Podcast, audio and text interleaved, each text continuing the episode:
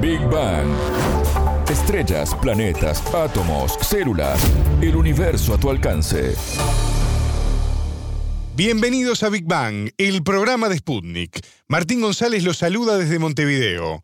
Ya está con nosotros Anabela Aparicio. ¿Cómo andas, Anabela? Bienvenida. Bien, Martín, muchas gracias. Incautaron en Uruguay un meteorito que pretendía ser ingresado al país de forma ilegal desde Argentina. Tomando este caso, profundizaremos hoy en la realidad que se vive en Sudamérica en torno al tráfico de este tipo de piezas. En Big Bang. Temas, preguntas, expertos, para entender el cosmos, para entender la vida, para entender nuestro planeta.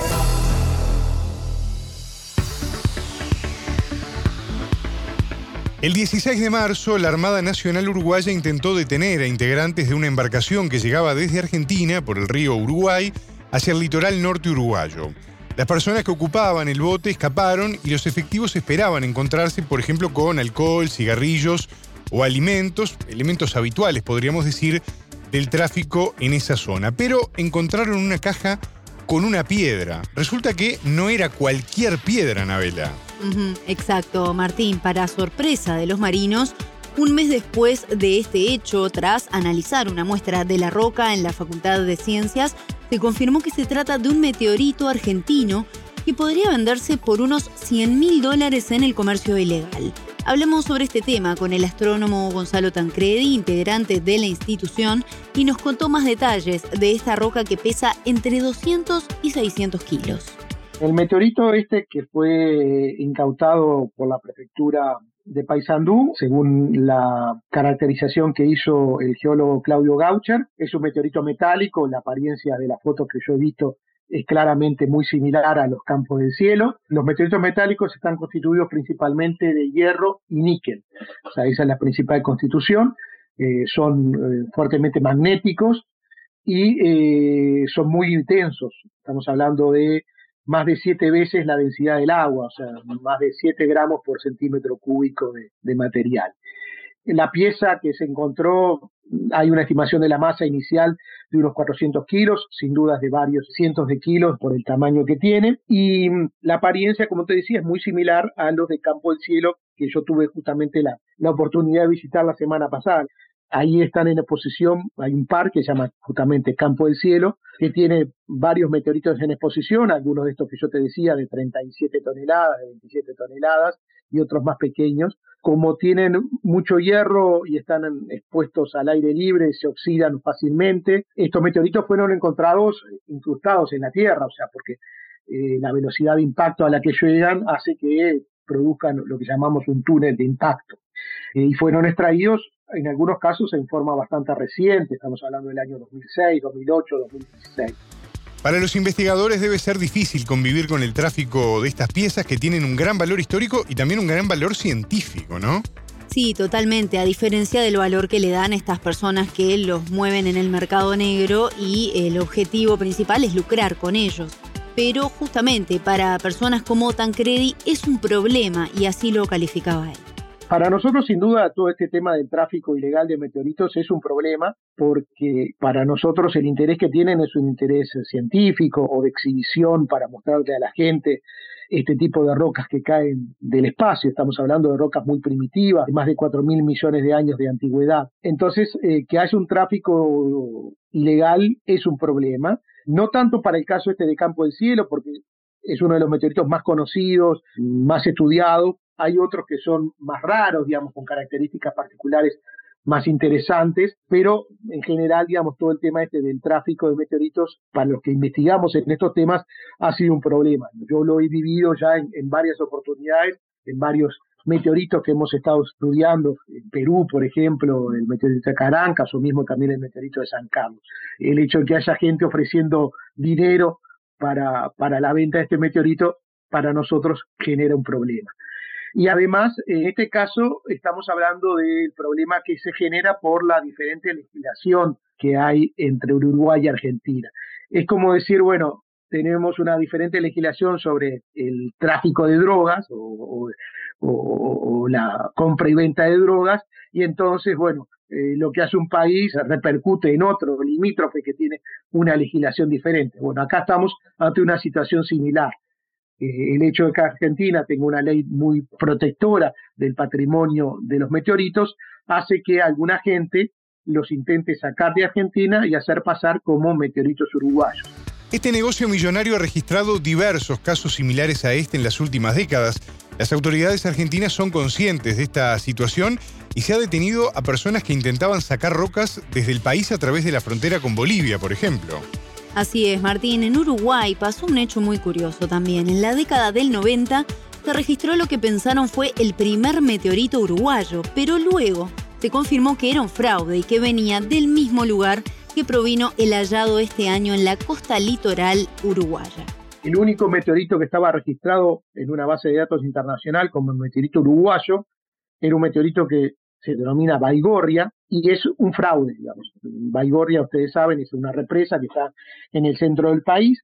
Bueno, un grupo de gente que intentó, que registró este meteorito como meteorito de Baigorria, puso fotos en internet recogiendo el meteorito en la represa y en realidad se trata del meteorito de Campo del Cielo que ingresaron ilegalmente al país y lo intentaron registrar como meteorito de Baigorria y de hecho lo registraron y, y todavía aparece en estas bases de datos. Posteriormente han habido otros casos, como por ejemplo unas personas que fueron detenidas en la aduana de Colón intentando ingresar a Uruguay meteoritos del campo del cielo, fueron detenidas y creo que procesadas. Después también hubo un caso de un meteorito vendido a un coleccionista español, un meteorito de 600 kilos, también del campo del cielo, pero que fue vendido como meteorito uruguayo. De hecho, aparece como del Chaco Uruguay, no tenemos eh, Chaco aquí en el Uruguay, pero aparece de esa forma. Y ese meteorito, por ejemplo, fue vendido a unos 60 mil euros a un coleccionista español.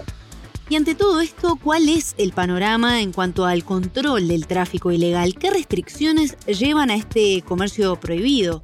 Así lo explicaba Tancredi. Los meteoritos, digamos, se pueden considerar, por el interés científico que tienen, algo como similar a lo que son las piezas arqueológicas o los fósiles de animales. En el caso de las piezas arqueológicas son de interés para bueno, los arqueólogos, obviamente, en el caso de los fósiles para los paleontólogos, en el caso de los meteoritos son de interés para los astrónomos y, geólogos.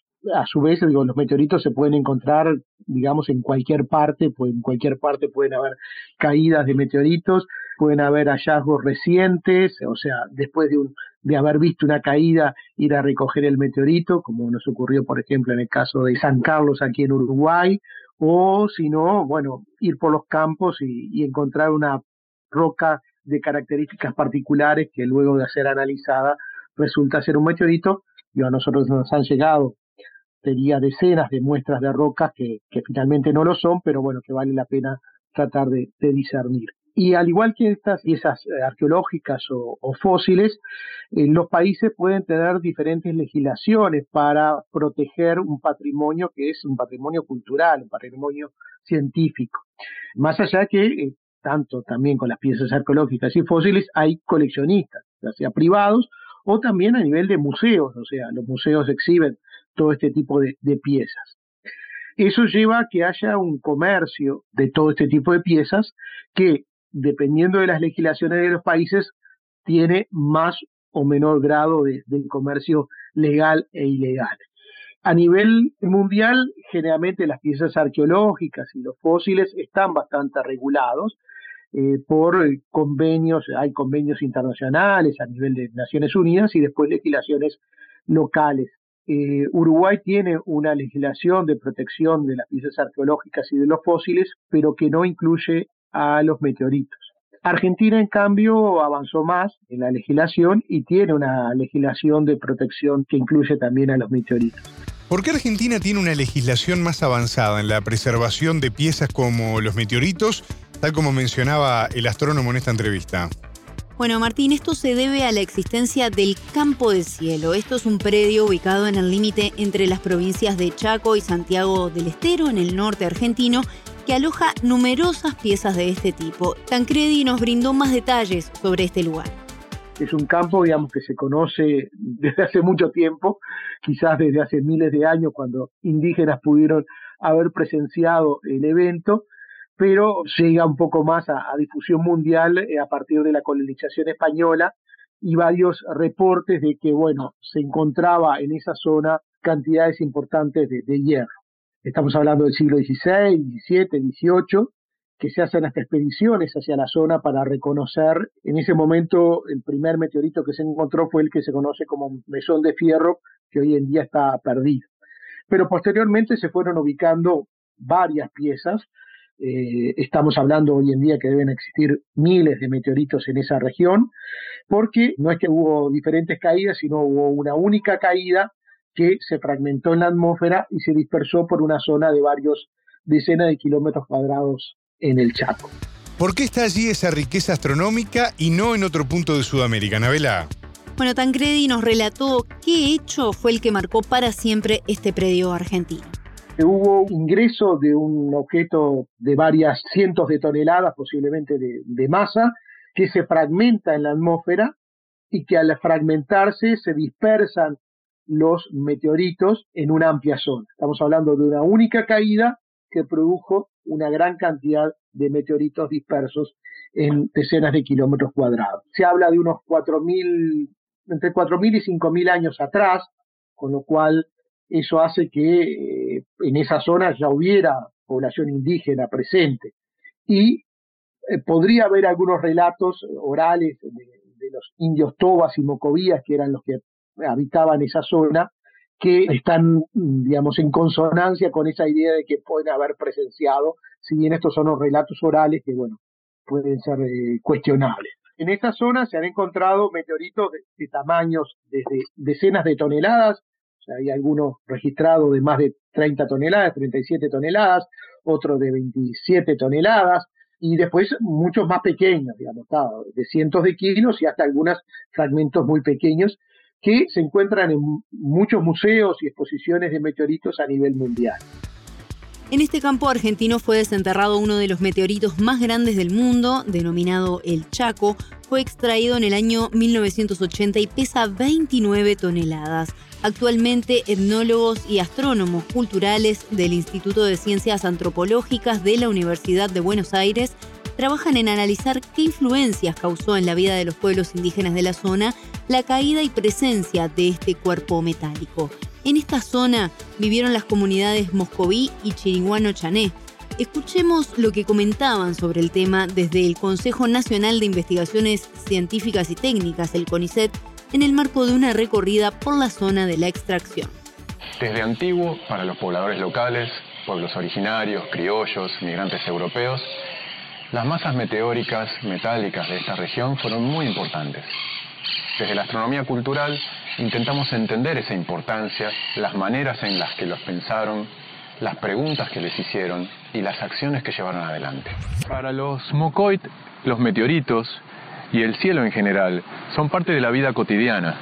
Tienen que ver con conseguir los recursos para la vida. Pero también están conectados con las historias del tiempo de los antiguos del tiempo en el que el mundo empezó a ser como es hoy. De la misma manera que para otras personas saber que están vinculados los meteoritos a la formación del sistema solar los remite al comienzo de los tiempos. En 1990, un traficante de meteoritos intentó robar el meteorito Este tipo de eventos nos llama la atención sobre la importancia de la preservación del patrimonio que representan los meteoritos de campo del cielo. Se trata de objetos que forman parte del paisaje cultural, de la historia de los pobladores de la región. En especial, por ejemplo, para los Mocoit, pueblos originarios de la zona, los meteoritos están vinculados a la lluvia, al poder, a la fecundidad, a la regulación del clima. Por eso mismo, manipularlos siempre fue un asunto de cuidado. Por todas estas razones, por la relevancia para la historia y la cultura de la zona, es que conservar y preservar este patrimonio es responsabilidad de todos nosotros. Escuchábamos al astrónomo uruguayo Gonzalo Tancredi, quien nos dio un panorama sobre el tráfico ilegal de meteoritos en Sudamérica. Muchas gracias, Anabela. Hasta la próxima. Esto fue Big Bang.